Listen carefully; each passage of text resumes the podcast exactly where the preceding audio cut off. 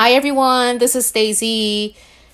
上个礼拜分科测验放榜，一放榜之后，我们科其实就非常热烈的讨论这个结果，因为分科测验，我们学校录取国立大学的人数是创校以来的新高，而且是往年的无数倍。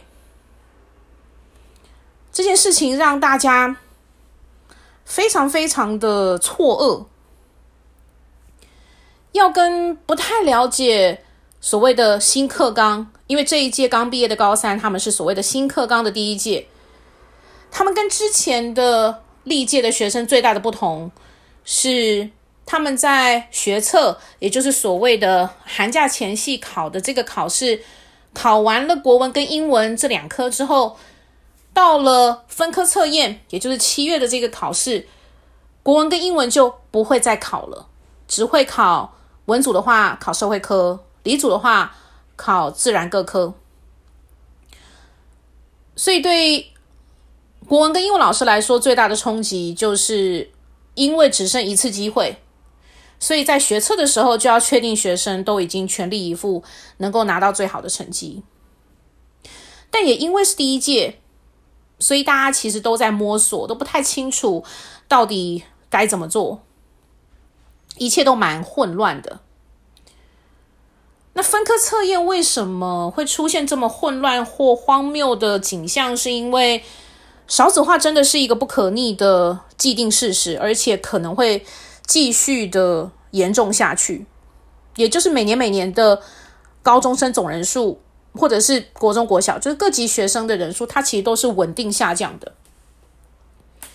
但各大学的录取名额并没有等比例的下修，所以今年的分科测验出现的情况是，各公私立大学校系开出来的总名额是三点九万个名额，但实际上只有两点五万个考生。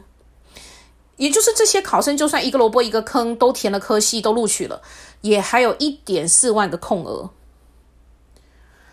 讲白一点，今年分科测验的考生能够上国立大学的几率远高于往年，然后就出现了一些我觉得蛮荒谬的景象，比如说有学生他国文、英文，特别是英文。可能只有均标，甚至只有底标或后标，但他却在分科测验的时候录取了一线国立，或者是所谓的中字辈的大学。对于这些分科测验的考生来说，应该是 哈哈啊，可以放鞭炮庆祝，然后昭告邻里的一个大好消息。但对于今年的学测考生来说，应该是很崩溃的，而且 大概不是只是哭，可能要哭个好几天。给老师们一个概念，或者给大家一个概念，基本上在往年，如果你在学测考完之后，你想要用你的学测成绩去在申请的时候去呃试着想要录取所谓的中自备的国立或者是一线国立的话，你的英文是一定要前标或顶标的。军标的话，你根本是可能连一线私立都是没有的。但今年竟然，你只要撑得到分科，你就算英文只有后标，只有底标，就只是有去考，你还是有国立大学可以念的。这真的是一件非常荒谬可笑的事情，导致很多老师或者很多的学生在开玩笑说，呃。以后如果真的很想要上所谓的台清交城镇哦，这种呃所谓的传统的顶大，你要做的事情就是撑到分科测验，让人非常无言的一个现象。我真心觉得教育部是需要出来做点什么的，而且是需要负责的，不然的话，接下来。还会有更荒谬的现象出现。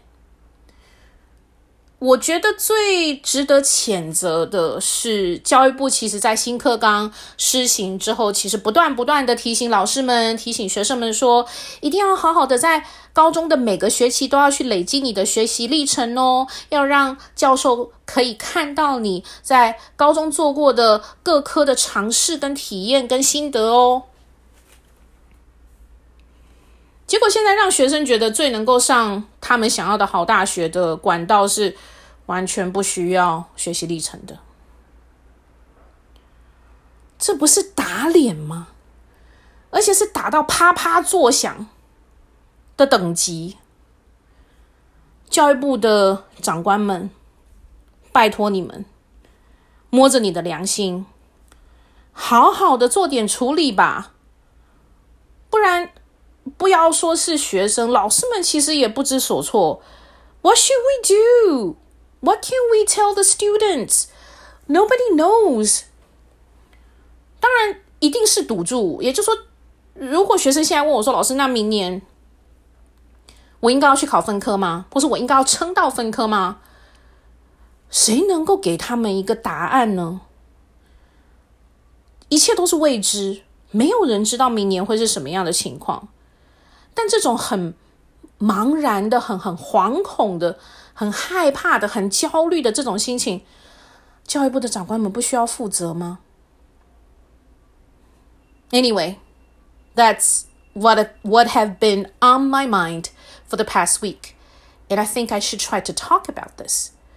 所以也希望大家对跟我一样，我们来好好的呼吁教育部的大官们出来面对吧。That's all for today. Bye.